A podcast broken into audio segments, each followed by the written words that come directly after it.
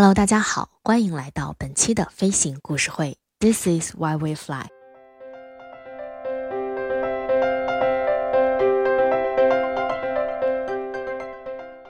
我是你们的老朋友主播主宝。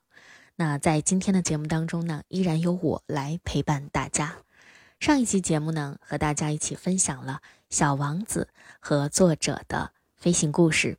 那么，在本期的节目中呢，我依然要跟大家继续来讲述《小王子》作者的飞行故事。都说作家的生命最终只能靠作品来维持，如果作品什么都不是，作家一死，那就是人走书亡了。而圣埃克苏佩里和他的文学作品《航旅人生》已然成为一个传奇。对于全世界的读者来说，圣埃克苏佩里的盛名是来自于《小王子》这篇二十世纪流传最广的童话，而他却说自己首先是一名飞行员。《小王子》呢，可以说是充满了圣埃克苏佩里真实生活的映射，他的人生与写作是密不可分的，至今仍然是一部传奇。那接下来就让我们一起跟随着他的小王子去探寻他的航旅人生吧。安东尼·德·圣埃克苏佩里出生于法国里昂的一个没落的贵族家庭。年轻的时候啊，他就梦想着飞行。他1921年参加了空军，受训以后被派往当时的法属摩洛哥学习飞行，并且获得了飞行的证书。1923年，他复员回到了巴黎。这时候，他开始了自己的写作生涯。1926年9月。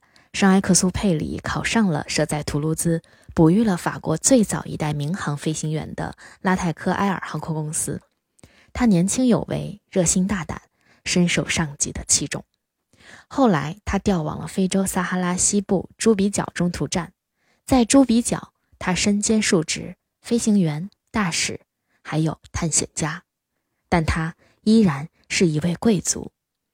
他快速地融入了当地的平民中。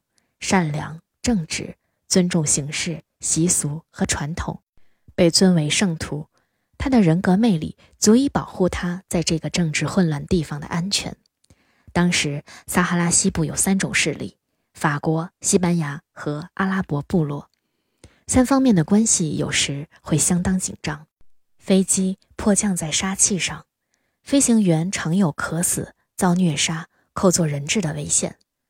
圣埃克苏佩里一无自卫手段，二无人身保障，凭着诚意、机智和胆略，赢得了摩尔人的信任，争取到西班牙人的合作，多次给处境危困的机组提供了有效的帮助。在猪鼻角一间的小木屋里，两只气筒上加上一块木板，他写出了《南方游航》。除了文书之外，他每天早上还要驾驶机场的四架飞机转一圈，以消除冷凝。猪鼻角的几个月渗透了他的所有作品。在《小王子》中，小王子独自留在他的星球上，每天早上小心翼翼地给他的玫瑰浇水，而圣埃克苏佩里却是在奥德奥罗径直地轰他的飞机。这两者之间的关联尤其紧密。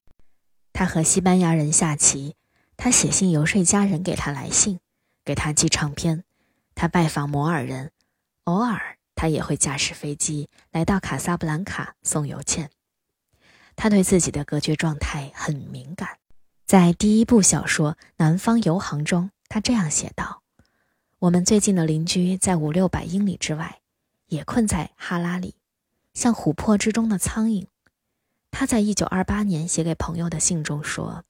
我们互不相识，如同太阳系中不同的星球彼此相隔。心情好的时候，他会报告自己读书了，或者划船了，又或者研究当地的地形了。当孤寂更深重时，他会说：“我来描述一下我的生活。上午、中午、傍晚，每天都一样，无聊透顶。我读一点书，抽很多烟，走了四分之英里。”他多次写道：“这是僧侣的生活。”圣埃克苏佩里在二十几岁的年纪，常给母亲写信，亲密地袒露内心，流露出对一事无成的忧惧。二十七岁时，他来到在此之前，他已在杂志上发了一篇小说，有过非常痛苦的感情经历，也短暂的从事过几种职业，但是都不成功。直到一年前，他成为了一名邮政飞行员。他担心很快会厌倦自己，担心无法证明自己的价值，还担心永远也找不到一个他爱的女人。大家都很清楚，而他自己也明白，他与这个世界格格不入。小王子以飞行员的第一人称视角展开的叙述，他在故事一开始就告诉了读者，他在大人世界找不到一个说话投机的人，因为大人都太讲实际了。飞行员是成人的代表之一，但是飞行员是书中唯一可以和小王子沟通的成人，因为飞行员没有忘记自己也曾是个孩子，他始终保有一份童心。飞行员因飞机故障迫降在撒哈拉沙漠，他是幸运的，因为飞行员在成人世界中孤苦伶仃，没有朋友，因为飞行员也不喜欢世俗的成人。而在撒哈拉沙漠里遇见了他的朋友小王子。飞行员象征着不想长大或者一直保有童心的成人。有时候，这类人的想法不能被成人社会理解和接受，所以显得孤单。但是，这类人是成人社会里最接近儿童的群体，也是距离童真和真善美最近的大人。一九二九年，他到南美洲开辟了新航线。阿根廷巴塔尼亚气候非常的严酷，经常飞沙走石。圣埃克苏佩里负责境内里瓦达维亚到蓬塔阿雷纳斯那一段航线。一九三一年，在阿根廷，他和他擅长雕塑的康苏罗桑星结婚。圣埃克苏佩里的小王子也是作者对自己婚姻的反思。他的妻子康苏罗就是主人公小王子身处异乡时时牵挂的玫瑰原型。安东尼借由这篇童话故事，倾吐了令人沮丧的婚姻问题。自从作者1931年与康苏罗结为伉俪后，因为两个人性格上差异比较大，曾经一度陷入婚姻危机。小王子这篇童话中强调了爱与责任的重要性，这也是作者对待婚姻的态度。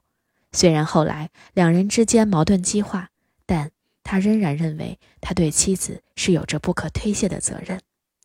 小王子离开自己的星球，漂流在外，却时时惦记着那朵玫瑰。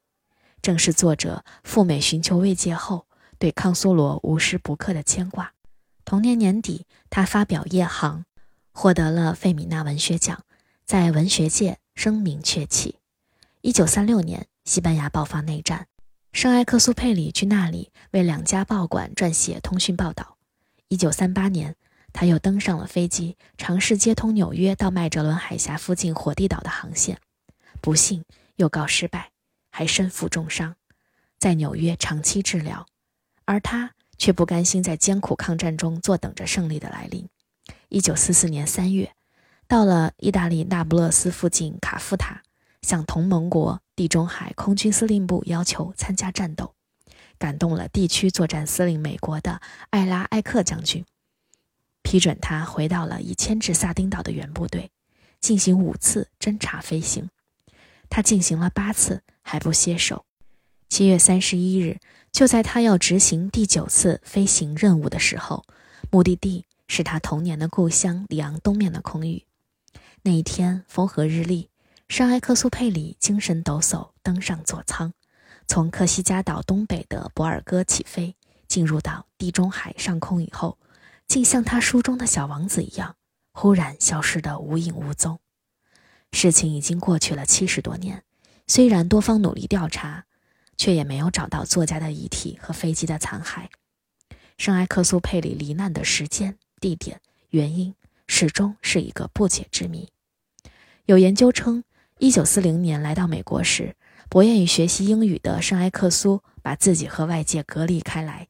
一个朋友拜访时，他说：“圣埃克苏把自己关在昏暗的屋子里，消沉又抑郁。”也正是在这个时期，圣埃克苏完成了《小王子》，用令人愉快却也带点伤感的笔调，讲述了星系间旅行的小王子最终神秘消失的故事。很多人觉得书里埋下了不祥的预感。和臆测，也就是圣埃克苏可能是故意为之。根据失踪八天前遭遇的德军飞行员所述，当发现敌机时，他没有改变航线。德军飞行员声称，圣埃克苏不仅没有躲避，反而继续朝着敌军飞去，貌似毫不畏惧被击落，甚至希望自己被击落。他消失的那天，本该是他在战争中执行的最后一次任务。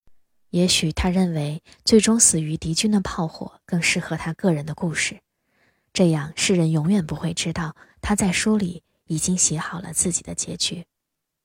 圣埃克苏佩里进入航空界是他人生的转折点，这是他这个少不更事的青年步入一个需要高度责任心和冒险精神的领域，渐渐走上光辉的人生历程。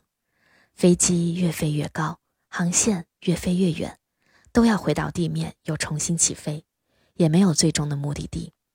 这其实也象征着圣埃克苏佩里的思想与作品。他已经融入人们的生活，五十法郎上有他的头像，许多国家发行了纪念他的邮票，他的名字被用来命名街道、山峰和行星。世界各地都在举办《小王子》展览，开发小王子的创意产品。在《小王子》一书中，小王子原先居住的星球。空中客车公司发布的开源字体 B 六幺二便以此得名。沙夫豪森万国表的飞行员腕表系列中也有小王子安东尼德圣埃克苏佩里特别版腕表。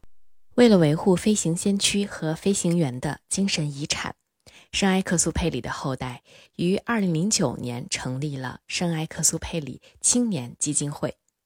该组织呢是注重扫除文盲，并且支持明确针对国际弱势儿童和青年的学校以及教育项目。法航空客公司、塞风公司、法国国家商业航空联合会等一直与安特万·德圣埃克苏佩里后裔密切合作，并且忠实地致力于圣埃克苏佩里青年基金会。